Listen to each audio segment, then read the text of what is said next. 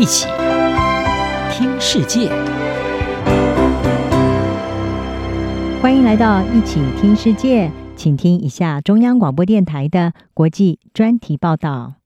各位听众朋友，大家好，今天要为各位播报的中国专题题目是：中国人口危机浮现，冲击经济成长与社会稳定。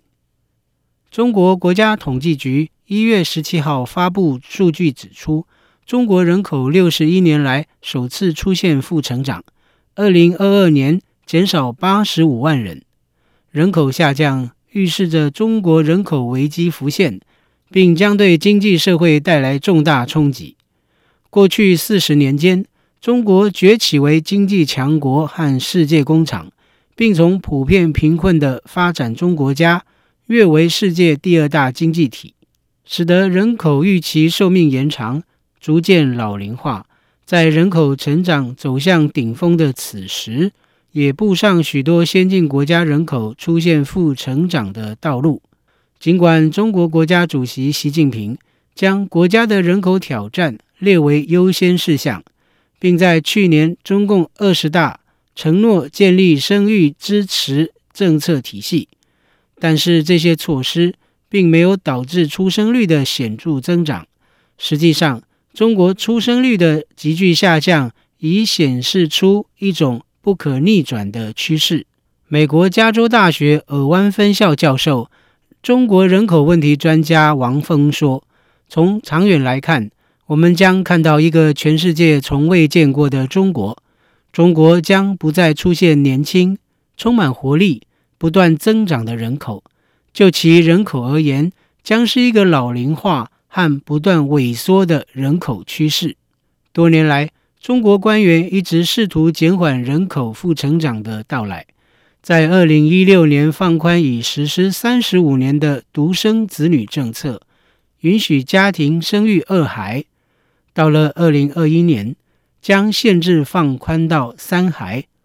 并且接连为夫妻和小家庭颁布一系列鼓励生育的激励措施。包括现金补贴、减税，甚至还有购房优惠。但是，北京当局的催生政策无法改变许多中国年轻人根本不想要孩子的基本事实。加上生活支出飙涨，以及越来越多女性加入职场和寻求更高教育，都是造成中国人口成长减速的原因。密西根大学社会学助理教授周韵。告诉美国国家公共电台，中国试图扭转局面，并鼓励家庭生育更多孩子的努力并未奏效。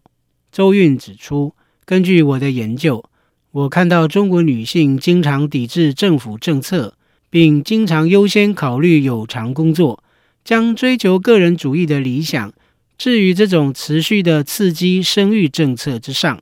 此外，过去三年多的 COVID-19 疫情大流行，也可能使得中国的低生育率更加恶化。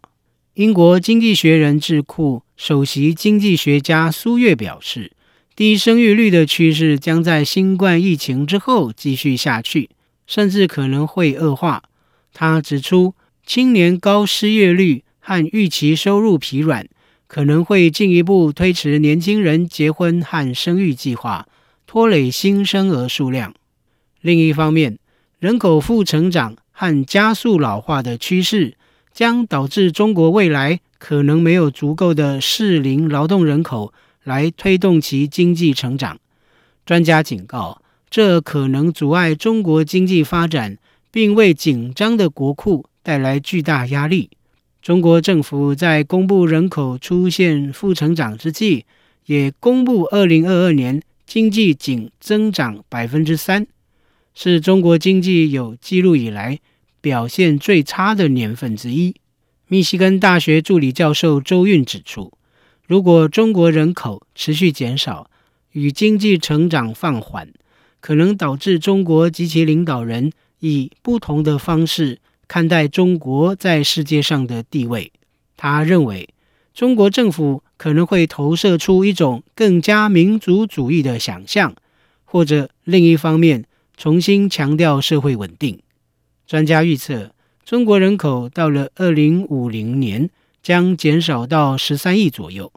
人口递减将使中国人口红利不再，伤害经济增长，并且未来带来的经济和人口压力，将在未来数十年削弱中国的实力，